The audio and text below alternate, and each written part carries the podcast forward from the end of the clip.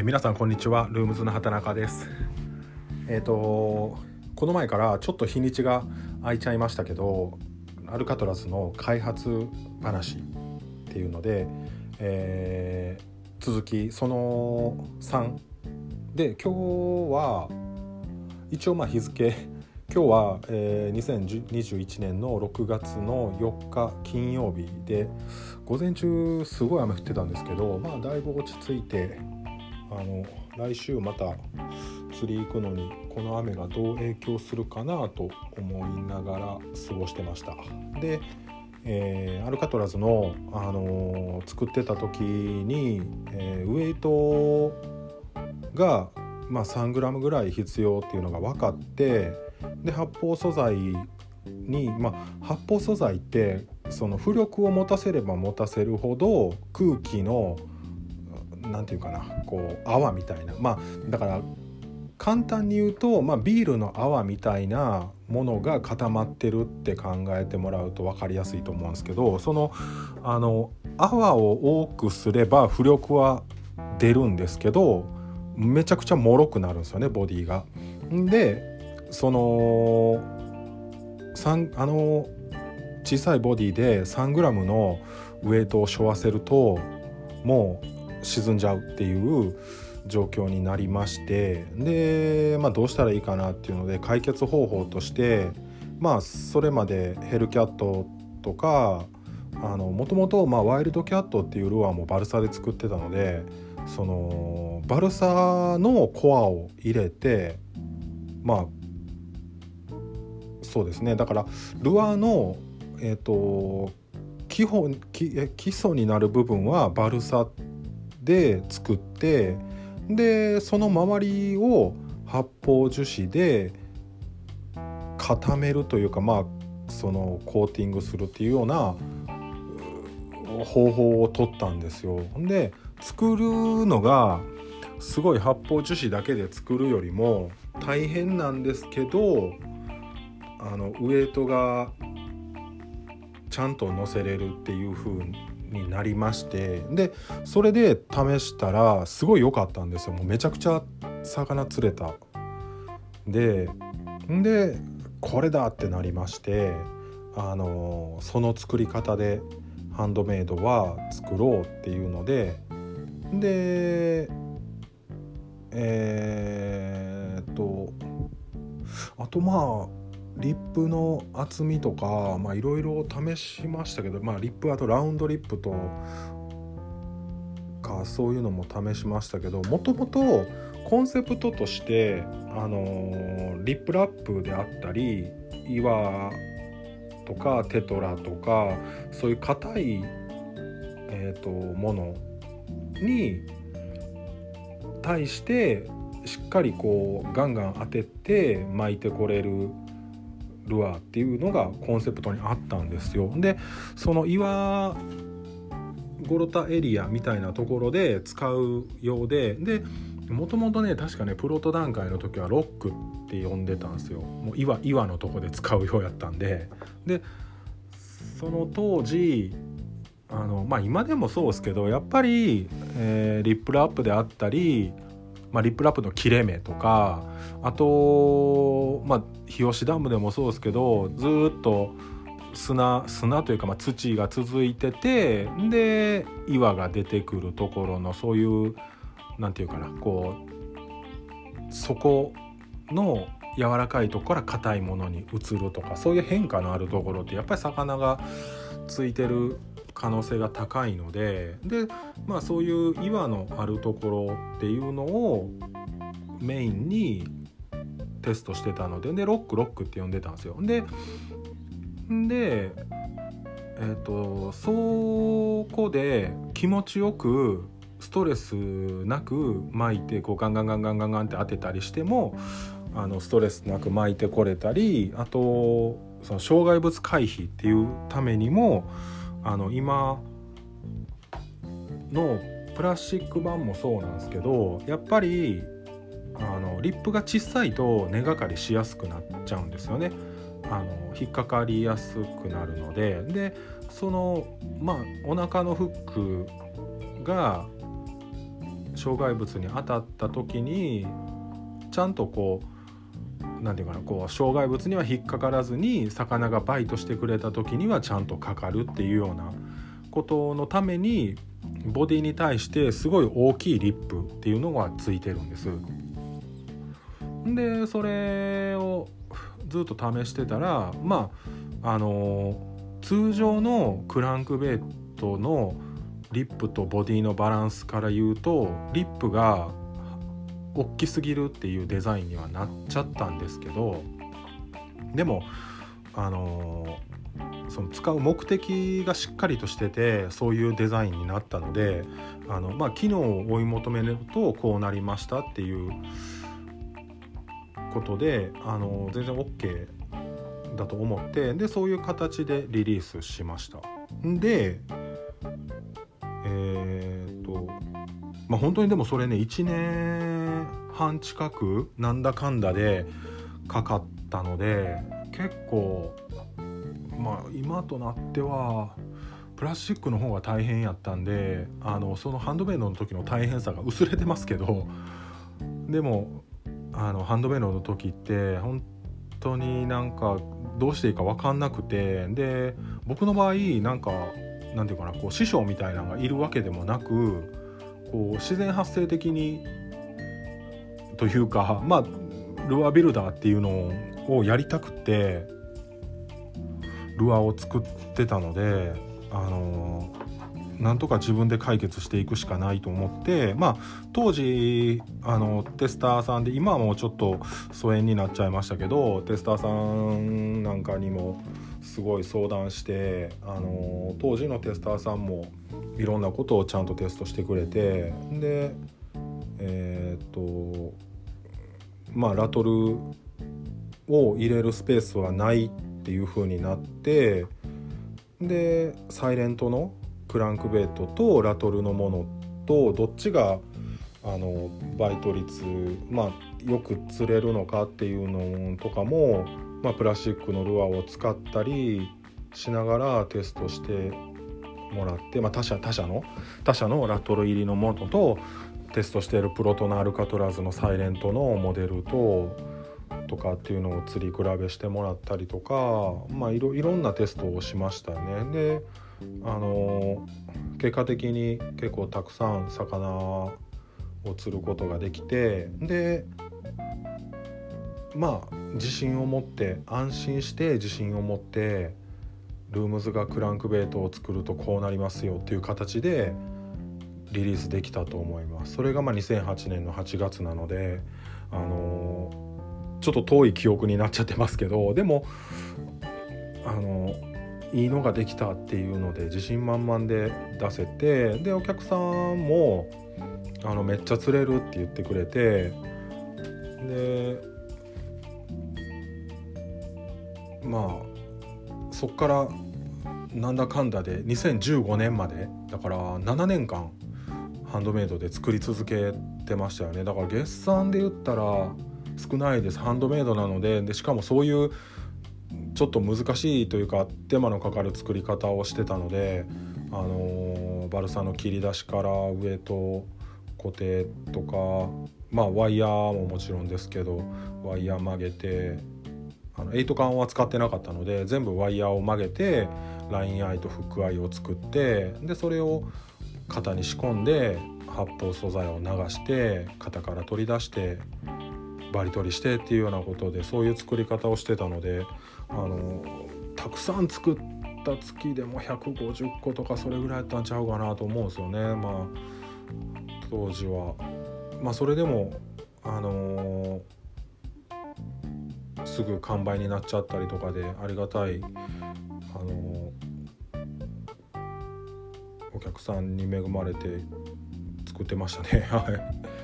い、でまあまあそっから2015年がリリースの年なので1年間あれかかったんで、えー、2014年にプラスチックのモデルっていうのをあの出すぞっていうので工場に。まあその前から工場には相談行ってたんですけどあの本当にまあできるまあ、プラスチックでやるのって何が大変かって言ったらお金なんですよ。あのー、ハンドメイドルアーと比べてもう全然何て言うかなこう最初にかかるコストイニシャルコストっていうんですかね。その最初のコストが全然違うのでちょっとその辺でうわってこうなるぐらいの金額なのででまあまあその辺をこう整えて あの工場に行きましてでこれどうしてもアルカトラズって長くなるな話が。でまあやっぱりこれもそのえこれがその3やからその4に続くようにします。では一旦ちょっとここで止めます。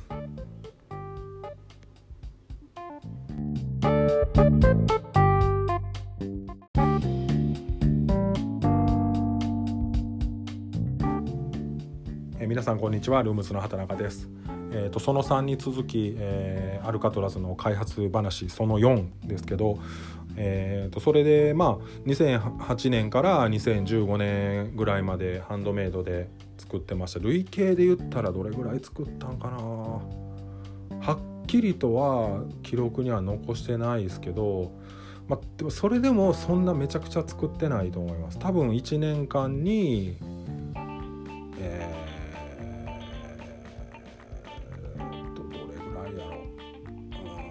まあ、めっちゃ作った月もあれば全然作ってない月もあるので多分1年間に500個作ってないんちゃうかなと思うんですよね400個とか。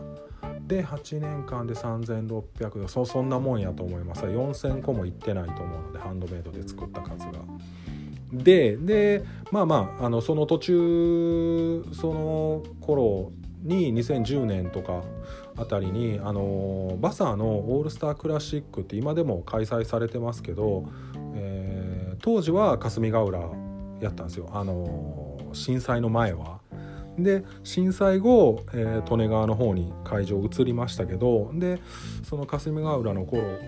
からあのハンドメイドルアービルダーの仲間たちって呼んでいいのかちょっとまあ先輩方ですよね僕は、えーと、途中からそれにそのあれに参加させてもらったので、あのー、そういう方々と,、えーと、塊っていうブースを出してましてでまあルアービルダーが固まってワイワイと2日間やっててお客さんもたくさん来てくださってでアルカトラズなんかも僕は当時関東の方には取扱店がめちゃくちゃ少なくて、と使ってくださってる方とかあるんかなって思いながら関東行ってたんですけどでも毎年あの霞ヶ浦でアルカトラズ釣れましたとか利根川で釣れましたとか言ってねあの超過報告も兼ねて遊びに来てくださる方とかもあってすごい楽しいあのイベントをワイワイさせてもらっててででその一緒にブースを出してた中にあのクランクベイトを作る大先輩でもあるんですけど塚本健太郎さんって今ミブロっていうブランドをされてて当時 KTW っていう名前でハンドメイドも作られててすごいいいクランクあのスナブノーズとかロデオドライブとか B7 とかまあどれどれも名作っていうようなあのクランク作られててで、と、塚本さんがあのそのミブロを作るのでプラスチックで作るっていうようなことを進めてはったのを聞いてすごいなと思って僕は、まあ、今でこそプラスチックで作ってますけど当時はそんな。自分のルアーをプラスチックで作るなんて考えてもなかったので、まあ、夢の夢の夢のまた夢ぐらいに思ってたのですごいなんかやっぱりあの違うなと思ってたんですよ。ほんででもなんでか分からへんけどなんかなんかそのあれについていかなって思ったんですよね。その自分もプラスチックでルアーを作って世の中に出していかなって思ってすごいなんかそれを強く思ったのは覚えてますね。で、えーと、工場相談に、まあ、前にその工場見学みたいなんで工場は行ったことがあってでも予算の面とかそのかかるイニシャルコストがすごいのでそのお金的にもそんなそこに使えるお金は当時なかったしでうわーって思ってたけど塚本さんもでもやってはると思ってなんかこう背中が見えるぐらいの距離でついていかなって思って なんか分かんないですけどねそれは何でそう思ったのか。でもそれそれであのー、行ったんですよ。ほんでえー、2013年の年末か2014年の年明けに、あのー、工場の方連絡してもう一回ちょっと行きます言うてでサンプルとか全部持って行ってであのやりたいんですけどって言ってでアルカトラス見せたらもう工場の人ねその時3人あの、まあ、部署部署によって違ったりするのでで3人の方に対応してもらって、えー、と3人の方にアルカトラズ見てもらってもううわーっていう感じですよね。これこれ？みたいな。これそもそも整形できるかどうかっていうところからですわっていう感じになってまあまあボコボコやからね形が。んであのその量産できるかどうかの前にまず形がちゃんと作れんのかっていうところからの話になってででもやりたいです 言うてめっちゃなんか意気込みだけはあのその技術的なねもう難しいところはそのよく分からへんことも多々あったのでプラスチックでルアー作ったことないのであのハンドメイドレベルのあの知識と経験で量産工場にいきなり行ってるわけで。だから工場の人も多分当時はえらいのん来たなーって思ってたと思うんですよ。でまあ今今も思われてるかもしれんけど。であのー、そう譲れへん部分っていうのがあるじゃないですか。ルアーを作るにあたって。でアルカトラズっていうのは、まあ、一番の大事なところはやっぱりあのその僕がブログとかでも書いたりしたウォータースクラッチ理論って言ってあの水を引っかいていく水をこするっていうためにそのボディのあのスリットが入っててそこのスリットに水が流れてそれが後方でぶつかって渦巻きまあ水のあれで言ったら小さい渦巻きみたいなのが、あの何個か複数個できるっていう候補水流をしっかりと作ってその渦巻きができることによって水がこうグインってなるっていうのがまあ一番大事なところで。でえっ、ー、とその部分っていうのは絶対に譲りたくなかったので、どうしても量産していくにあたってはスリットは浅い方が作りやすいんですよね。だから、えー、究極言ったら普通のラウンド型の、えー、クランクベイトっていうのが一番、えー、空気質って言ってそのプラスチックの場合は素材自体が浮かぶわけではないので、え浮かぶ空気をプラスチック浮かばないプラスチックの素材で包み込んで浮力を確保するっていうことになるんですよ。言葉で説明すると。でだから空気質をしっかり取れる方が、えーと、いろいろその何て言うかな調整幅が広くなるんですよね。ウエイトの量であったりウエイトを入れる場所であったり。でアルカトラズの場合は、まあ、その1かその2で話しましたけどあの基本的にはフラットサイドなんですよね。ルアー自体は。だから空気質が少ないんです。でしかも空気質が少ない上にスリット入れてるからさらに空気質が少なくなってあのどの程度の浮力を確保できるかっていうのが最初全くなんていうかな手探りだったんですよ。わからあのもうやってみな分からへんっていうことになってでなんかめちゃくちゃ数作ってもらったと思います。プロット30何個何パターンぐらいまでいってたと思うんですよ。最初のあの一番最初工場でプロトタイプを作ってもらった時に。ででもそのどうしてもそのスリットを浅くするっていうのはもうそれそれやったらアルカトラズじゃなくなるからっていうのでそこをなんとか CAD データを作ってもらってそのハンドメイドのものに近い深さにしてもらってでできていったんです。だからまあそれであのリップの厚みであったりリップの角度とかプラスチックに変わる、まあ、プラスチック版のアルカトラズを作るにあたっていろんなハンドメイドからいろんなことをあの継承はしてるんですけど、えーと、変えないといけないところは変えていきながらただコンセプトとして岩場とかで使うにあたってしっかりスタックせずストレスなく巻いてこれるようにとかっていうのも継承できたと思うのでであのあとプラスチックになって大きな変化っていうのはハンドメイド版は全部リップを塗装してたんですよね。それはシルエットをあの